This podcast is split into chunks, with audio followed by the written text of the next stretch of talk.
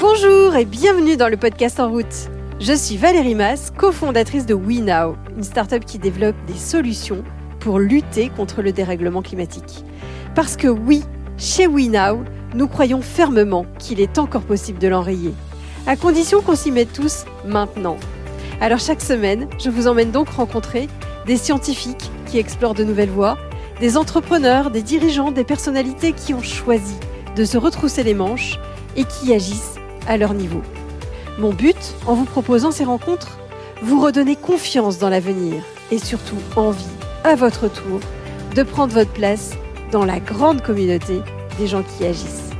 Aujourd'hui, je reçois Capucine Dupuis.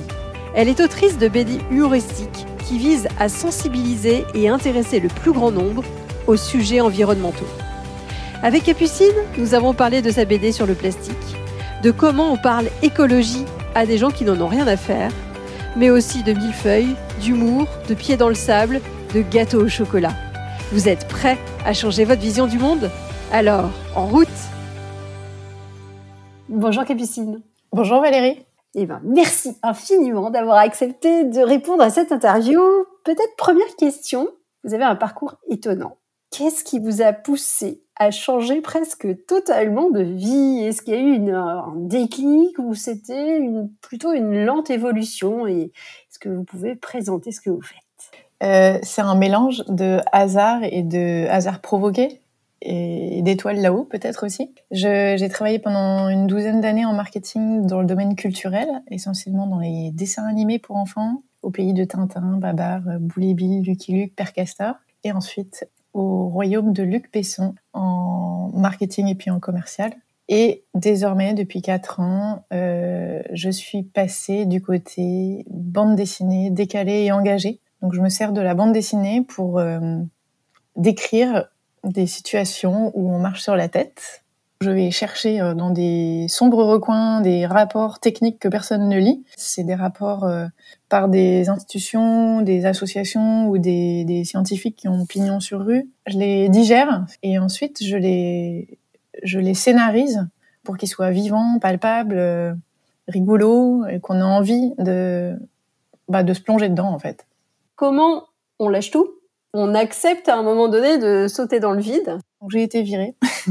ce qui a généré une forte colère qui a été euh, salvatrice parce que je me suis dit ben à partir de maintenant je veux travailler avec euh, des gens bien sur des sujets que je choisis et à ma manière euh, que ça avait vraiment du sens d'être plus aligné. Et, euh, et cette colère associée au fait qu'on est quand même en France et que merci Pôle Emploi ça laisse du temps pour réfléchir pour tenter pour expérimenter pour rencontrer pour tester, pour penser différemment, et eh ben l'un dans l'autre, euh, ça s'est fait de façon non préméditée. J'ai rencontré Bloom, qui est une ONG qui défend les fonds marins, et qui à ce moment-là était la tête dans un combat contre la pêche électrique, qui est une technique de pêche qu'affectionnent nos amis néerlandais et qui consiste grosso modo à électrocuter les fonds marins pour euh, faire sauter les, poissons plats qui sont dans les sédiments au fond. Donc j'ai sauté sur l'occasion. J'aurais proposé de faire euh, connaître leur combat. C'était un moment où j'étais au chômage, en reconversion, et donc euh, j'avais envie de m'impliquer dans l'écologie. Je savais pas comment, mais voilà, je m'en suis saisie. J'ai écrit un scénario de bande dessinée et euh, je leur ai proposé en leur disant, bah, sentez-vous libre, voilà, ça vaut ce que ça vaut. Euh, si vous le voulez, vous le prenez, sinon, il n'y a pas de problème. Moi, j'ai appris des trucs. Puis en fait, ils l'ont validé du premier coup. Et euh, restait à trouver effectivement le dessinateur, puisque je ne dessine pas, je fais que la conception. Et donc là, j'ai écrit à une douzaine de dessinateurs, plus ou moins connus. Euh, certains m'ont ignoré, d'autres m'ont répondu. Parfois, c'était drôle. Et euh, grosso modo, c'était pas très concluant, voilà, parce que les contraintes que je proposais, enfin que Bloom et moi proposions, à savoir euh, que c'était pas rémunéré, que c'était dans un temps absolument record, c'est-à-dire euh, genre deux mois, et que ben moi j'avais déjà fait le scénario alors que j'étais personne et que souvent ces auteurs BD ils travaillent euh, de façon intégrale, ils font le scénario et les dessins, ou alors ils travaillent avec un duo qu'ils maîtrisent, qu'ils connaissent, qu'ils ont expérimenté. Donc bref, je ne cochais aucune des cases. Mais euh, il y a une étoile là-haut qui a été sympa et euh, qui qui a fait que Terreur Graphique, il a ouvert la porte et il m'a dit bah appelez-moi, c'est ce que j'ai fait. Et donc au, téléphone, je lui ai réexpliqué assez vite le concept de la pêche électrique, euh, voilà, pour euh, essayer de l'embarquer dans l'histoire, parce qu'à défaut de, de, pouvoir lui promettre d'autres trucs, fallait bien le convaincre du, de l'intérêt du sujet. Et puis au bout de deux minutes, il m'a dit OK. Et alors j'ai dit euh, OK, OK quoi? Bah, euh, Vous me demandez si je veux dessiner votre BD, je vous dis OK. Alors là, évidemment, euh, j'étais assez euh, estomaquée. Je me suis dit bon, finalement, finalement, c'est possible. Tout le monde m'avait dit que c'était impossible. Et donc voilà. Et donc c'est parti. La collaboration est partie comme ça. Ça s'est très bien passé. Et c'est quelqu'un qui dessine extrêmement vite. Euh, donc euh, ça a aidé évidemment à rendre la BD dans les temps et puis en plus le rendu était chouette. Il a vraiment joué le jeu et puis euh, suite à ça, ben, quand j'ai eu des demandes entrantes d'autres bandes dessinées, ben, je suis tout naturellement retournée vers lui. Et puis cette fois, le cahier des charges était un peu plus facile à accepter. Ah oui, donc c'est complètement par hasard presque que vous êtes arrivé à la BD. Oui, oui, complètement. Ouais, ouais complètement. J'écrivais euh, par ailleurs plutôt du théâtre, mais euh, à titre perso, quoi. J'écrivais pas pour mon métier et j'écrivais pas de la bande dessinée. Donc c'est vraiment, encore une fois, un concours de circonstances et euh, ce sentiment de colère et d'envie, de soif de liberté qui a fait que euh, quand j'ai discuté avec Bloom, je me suis dit ben j'aimerais bien travailler sur ce sujet, je sais pas comment et quand je suis rentrée chez moi euh, et comme ils avaient déjà fait une bande dessinée avec Pénélope Bagieux sur le chalutage profond et que j'avais beaucoup aimé, je m'étais dit bah oui, c'est effectivement un bon média pour retranscrire des choses complexes dans un minimum de temps pour les gens parce que ça se lit en cinq minutes, hein, ce genre de BD euh, de sensibilisation. C'est en ligne, c'est adapté à aussi bien votre ordinateur que votre smartphone. Et donc, c'est super, quoi, pour aller voilà, capturer le fameux euh, temps de cerveau. Qu'est-ce qui a fait que vous avez continué alors la BD Pourquoi vous avez dit, bon, ça c'était une première opportunité, vous auriez pu partir sur autre chose? Ouais, et ben ça s'est fait parce que cette euh, donc déjà une fois que j'avais lancé cette BD, je me suis prise au jeu du sujet entre guillemets. Euh, et du coup, j'ai porté la BD comme un outil pour faire euh, connaître le combat de Bloom dans des festivals ou auprès de partenaires potentiels, auprès de fondations, auprès du grand public, euh, via les journaux, des trucs comme ça. Et euh, de fait, ça m'a fait rencontrer des gens. Et ces gens-là se sont dit ah bah tiens une BD c'est vraiment bien pour expliquer des choses déjà lourdingues. Enfin personne n'a envie de savoir qu'on massacre le fond des océans ou en tout cas pas comme ça.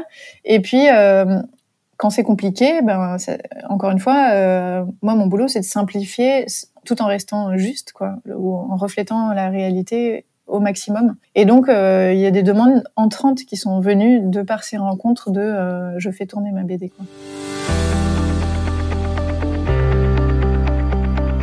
Comment on fait pour trouver justement de l'humour sur des sujets qui peuvent mettre en colère euh, et ben précisément en choisissant des sujets les plus absurdes possibles et c'est honnêtement pas très compliqué parce que bah là si je reprends l'actualité récente euh, entre la Coupe du monde du Qatar et euh, les Jeux asiatiques euh, dans une montagne qu'on va créer de toutes pièces au milieu de l'Arabie Saoudite dire moi je voudrais écrire un sketch là-dessus que je pourrais pas faire mieux que la réalité en fait hein. donc il y a qu'à se baisser pour ramasser et l'absurde bah, il suffit de le mettre en, enfin, il suffit, c'est du travail, mais il faut le mettre en forme, quoi, en, en mots, en images. Génial. Vous, vous, avez euh, publié récemment un essai dessiné qui s'appelle Plastique Tac Tic Tac. Euh, Qu'est-ce que vous vouliez faire un essai dessiné, euh, bon, le terme est assez flou effectivement, mais grosso modo, c'est euh, 4 cinquièmes du bouquin qui fait 160 pages, c'est de la bande dessinée, assez classique, avec des cases. Et puis un cinquième, c'est des articles de fond qui viennent creuser les planches BD. C'est-à-dire, euh, je donne d'abord un premier aperçu, par exemple, du lien entre euh, plastique et océan, ou plastique et sol, ou plastique et santé en bande dessinée. Vous pouvez lire ça, c'est assez rapide. Vous avez les informations vraiment principales. Et après, si vous voulez creuser, bah, vous avez l'article en complément. Donc, euh, pour les grands enfants que nous sommes tous, c'est plus vivant et aussi c'est plus marrant. Vous avez double double couche de, blagues hein, par les mots et par les images. Et puis l'image, ben ça va droit au cerveau. En fait, on gagne du temps, le fameux temps de cerveau du, lecteur. On, y gagne sur ce plan-là. Et puis euh, d'avoir quelques articles de fond illustrés de façon humoristique et écrits aussi de façon humoristique, mais beaucoup plus euh, détaillée que euh, la voix narrative d'une BD. Bah, ça permet de vraiment décortiquer les raisonnements, les enchaînements etc. Donc euh, c'est pour ça que c'était adapté au sujet du plastique qui est euh, compliqué. Qu'est-ce que vous voulez finalement qu'un lecteur se dise ou fasse à l'issue de cette euh, de cette lecture J'aimerais qu'il ait euh, premièrement un, radar à plastique euh, et notamment plastique à usage unique parce que tous les plastiques ne sont pas jetés dans la même poubelle. Il y en a qui ont un réel intérêt environnemental, mais ils, enfin ils représentent une très très très faible partie des usages. Donc j'aimerais qu'il y ait un radar qui s'enclenche dans les dans les têtes de chacun et une prise de conscience sur la toxicité. Moi, j'ai des copains qui mettent encore le biberon de leur gamin à réchauffer au micro-ondes, biberon en plastique évidemment, ou euh, les plats préparés, ou euh, qui mettent euh, des corps gras type vinaigrette en contact avec le plastique, ou des corps acides type du coca. Et tout ça, ça favorise les migrations. Et le plastique n'est pas une matière inerte. Le plastique, c'est un polymère auquel on greffe des additifs qui ont des propriétés euh, très, très variées qui vont le rendre, par exemple, souple ou solide, coloré ou transparent ou pailleté, résistant aux flammes, résistant à l'oxygène, résistant aux bactéries, résistant à ceci, à cela, aux vibrations, aux chocs. Donc la liste est très longue et c'est pour ça qu'on utilise autant le plastique. Mais ces additifs-là, ils se baladent et il y en a une partie qui sont toxiques, qui se retrouvent dans notre corps. Quand je dis dans notre corps, c'est euh, dans nos organes, dans notre sang, dans le placenta des femmes enceintes. Et puis c'est dans l'environnement. Et donc, euh, dans l'environnement, ben, ça a des effets toxiques, évidemment, sur la faune, la flore, mais ça, à nouveau, revient en boomerang chez nous, puisque euh, ça se s'infiltre dans la chaîne alimentaire donc dans notre eau, dans nos aliments, etc. Et la boucle est bouclée. Pourquoi le plastique? Et pourquoi le plastique?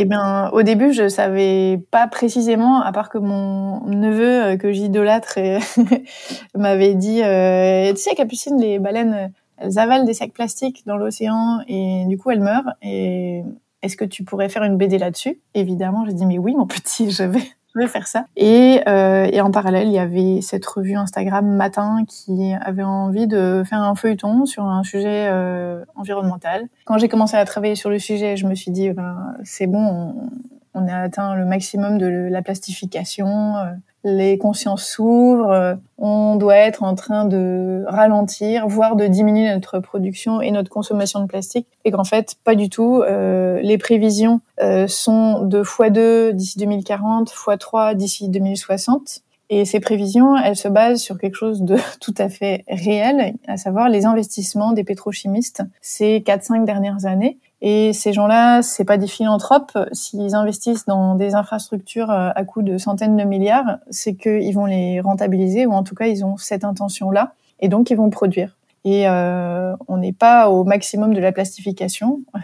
on peut aller encore plus loin, et il y a notamment le, les marchés émergents, enfin les marchés des pays émergents, qui est là, qui leur tend les bras, euh, dont on est entièrement responsable, mais ça leur tend les bras. Donc, euh, bah, j'ai envie de continuer euh, et de faire de la sensibilisation autour de ce sujet en utilisant d'autres formats. Est-ce que vous pensez que c'est possible de changer? La vie, elle est faite de couches, qu'on est tous des, des millefeuilles ambulants, et que voilà, moi j'apporte une couche, et puis il y en a une autre qui va être apportée bah, par euh, une discussion avec quelqu'un d'autre, une observation de tiens, mon voisin il fait pas comme moi. Et puis euh, au début, bah, je bug et je me dis pourquoi il fait ça? Et petit à petit, je me dis ah tiens et si j'essayais? Et puis petit à petit j'adopte. Donc c'est ça vient par mille biais qui sont même pas forcément euh, mesurables ou voilà on sait pas forcément d'où mais ça, ça, se juxtapose. Et moi ben je me dis juste que j'apporte euh, une feuille dans le millefeuille. Est-ce que vous avez des gens qui vous écrivent suite à vos BD ou euh, à toutes vos publications? J'ai des discussions avec les gens quand je fais des rencontres, des conférences, des tables rondes, des dédicaces, des trucs comme ça. J'ai parfois des, des mails. Euh, ça fait plaisir d'avoir des retours, de savoir aussi ben, si les gens ont changé quelque chose ou pas, s'ils sont plus confiants, plus joyeux ou plus plombés, enfin de, de prendre la température, ça c'est intéressant. Et par ailleurs, j'ai des réponses aussi euh, de marques parce que j'écris aux marques euh, en ce qui concerne le plastique, qui est le sujet qui m'occupe depuis deux ans et demi. Et euh, j'ai euh, ce hobby un peu un peu décalé qui consiste à leur écrire quand quand je juge que leur communication ou leur euh, procédé en termes d'utilisation du plastique sont à côté de la plaque. Et j'ai 100% de taux de réponse. Du coup, je me retrouve à dialoguer avec les départements R&D ou marketing ou consommateur ou les trois à la fois de ces marques qui m'expliquent pourquoi elles ont choisi d'envelopper euh, leurs tisanes individuelles dans un sachet plastique qui va euh, provoquer des microplastiques dans la tisane que vous allez verser dans votre tasse ou euh, pourquoi le fabricant de macarons il a choisi ce sachet de plastique non recyclable, non biodégradable, non compostable, etc., etc. Donc de vraiment échanger avec eux. Généralement, c'est des gens, bah, ils, de plus en plus qui se sont posé la question en tant que marque, ils sont tenus de le faire. Et puis la législation, elle évolue chaque mois, donc ils sont obligés de rester au taquet. Mais d'avoir un, un, autre œil comme moi, ça donne des échanges intéressants. Encore une fois, c'est une question de couche, c'est pour ça que je continue. Et aussi, je pense que d'écrire aux marques, que qu'elles soient petites, moyennes ou grandes, c'est hyper utile et, euh, et c'est un jeu assez drôle. Euh, et c'est utile parce que c'est des, c'est des colosses au plaies d'argile et euh, qui dépendent de leur image et leur image c'est c'est une, une, fine couche de verre. Vous pouvez taper dedans et elle se fissure. Et donc, ils ont vraiment intérêt à faire très attention à cette image. Et donc, ils ont vraiment intérêt à prendre en compte le moindre euh, feedback consommateur, comme nous. Moi, ça me donne espoir dans. C'est pour ça que quand je me balade, j'invite les gens à faire ça quand euh, quand il y a du greenwashing, quand il y a voilà. C'est hyper facile maintenant avec les réseaux sociaux et puis même le site des boîtes. Il y a toujours une rubrique formulaire. Vous écrivez quatre lignes en disant ben je ne comprends pas ceci, cela, euh, est-ce que vous pourriez m'expliquer? Et là, euh, jour après jour, au fil du temps, euh, ça gratouille, ça chatouille euh, là où ça fait mal chez, chez ces marques, parce que euh, on a beau être peu à leur écrire, bah, c'est entendu. Et donc, petit à petit, ça, contribue à, je pense, re-aiguiller. J'adore parce que ça alimente, je pense, les statistiques de ces marques en matière de nombre de fois où euh, le plastique peut-être a été cité ou euh, des, des, informations étaient demandées par les consommateurs pour faire changer effectivement en interne. Je me dis que vous touchez aussi des humains finalement derrière. Euh, Est-ce que vous avez réussi à avoir des discussions d'humain à humain et pas juste par mail, justement pour faire bouger aussi peut-être à l'intérieur euh, d'une entreprise, c'est que des que des cœurs qui, qui battent. oui, bah oui, c'est sûr. Ben oui, je me souviens notamment d'une discussion avec euh, le responsable technique d'un gros fabricant de macarons. Donc j'ai une discussion de ouais trois quarts d'heure, une heure avec lui, assez technique, euh, où on a parlé des différents matériaux, des différents essais, euh, mais aussi de comment euh, distribuer ça, parce que eux, ils ont des contraintes de distribution. Le fait d'en parler avec vous, je me dis que bah tiens, je pourrais revenir aux nouvelles parce que c'était il y a un moment. voilà. Et après, euh, j'ai discuté avec des gros industriels, par exemple euh, avec des équipes Coca-Cola, où là, on s'aperçoit que en fonction de, du poste de la personne, c'est pas la même vision, et que quand on dit Coca-Cola, on a l'impression que ça ne fait qu'un grand tout, comme comme un dieu. Mais non, en fait, Dieu, il est multipartite. Hein, Coca-Cola. Il y a des gens qui sont limite activistes à l'intérieur et d'autres qui sont plutôt euh, orienté sur euh, le rendement euh, financier point à la ligne et que donc et, comme vous dites c'est bien de parler à ces différents cœurs qui battent parce qu'ils reçoivent pas pareil. Comment vous faites dans votre quotidien euh, quand vous êtes en face de quelqu'un qui nie plutôt euh, soit sa responsabilité, soit l'impact? Comment vous réagissez? Ça dépend des fois, ça dépend de, du degré de connaissance de la personne. Mais euh, euh, généralement, il y a beaucoup de. Généralement, ça commence par bouillir en moi. Euh, il y a une colère que je réfrène immédiatement parce que je sais que c'est antiproductif et, euh, et j'essaye de, de, comprendre, j'essaye de donner des informations, mais ça m'arrive de juste échouer lamentablement, partir au clash et en fait ça ne sert à rien. En fait, euh, chacun reste campé sur sa position et après, ben, je reviens chez moi et je me dis que c'est nul ce que je fais. en fait, il faudrait que je m'entraîne beaucoup plus comme un musicien. C'est des gammes et des gammes et des gammes pour euh, accueillir euh, là où l'autre en est. Et voilà, on est tous euh, avec des chemins et des bagages différents. Et donc, faut accueillir ça et ensuite bah, des gammes pour pouvoir être réactif parce que, encore une fois, dans cette société où tout va très vite, souvent, si on n'a pas la réponse du tac au tac, ben, c'est loupé, quoi.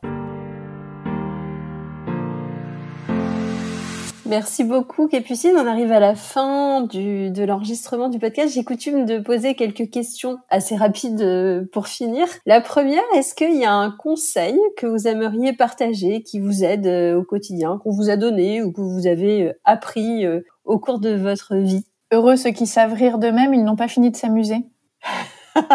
Génial. Voilà. J'adore. Quand je suis au fond du trou, je me dis, bah, faut essayer d'en rire, quoi. Bah, C'était ma deuxième question. C'est qu'est-ce qui vous fait euh, garder ce beau sourire jour après jour en travaillant sur des sujets euh, finalement euh, assez durs? Bah, c'est, c'est d'échanger autour de ça avec des gens euh, comme vous. C'est de, et puis qu'est-ce qui me fait sourire en général, c'est, c'est la beauté euh, de ce qui nous entoure malgré tout. C'est le sourire d'un enfant, c'est euh, c'est un rayon de lune, c'est les pieds dans le sable chaud, c'est un gâteau au chocolat. Enfin, c'est des choses simples, quoi. Comment on fait pour ralentir? Ah, comment on fait pour ralentir? Euh, On respire, on écoute euh, une musique euh, en faisant rien d'autre. on mange en faisant rien d'autre, en se concentrant au moins sur trois quatre bouchées sans rien faire d'autre. Je sais pas comment on fait pour ralentir parce qu'en même temps, en même temps, j'aime bien moi quand ça pulse. J'aime bien avoir plein de projets. Dernière question, est-ce qu'il y a quelqu'un que vous voudriez entendre au micro de ce podcast? J'aimerais bien entendre quelqu'un sur euh, en lien avec la terre, en, lien avec l'agricole ou en lien avec les arbres, mais vraiment au sens euh, la matière, la vie. Et puis, euh, sinon, je pense à quelqu'un de, si je pense à Jacques Gamblin, qui, qui est euh, quelqu'un que j'ai- j'ai- j'aime beaucoup et qui est hyper intéressant. Il est très sensible et très euh, très fin dans, je pense, dans son ressenti du monde et tout ça, et, et du coup très intéressant. Eh ben, un grand merci Capucine, c'était vraiment passionnant. Merci beaucoup.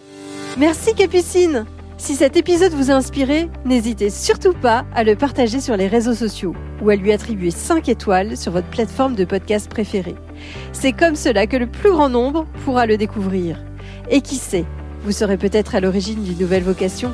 Vous pouvez retrouver tous les autres épisodes sur notre site web www.wenow.com. Et la semaine prochaine, je recevrai Jacques Lecomte, l'expert français de la psychologie positive et l'auteur du livre Le monde va beaucoup mieux que vous ne le croyez. À la semaine prochaine!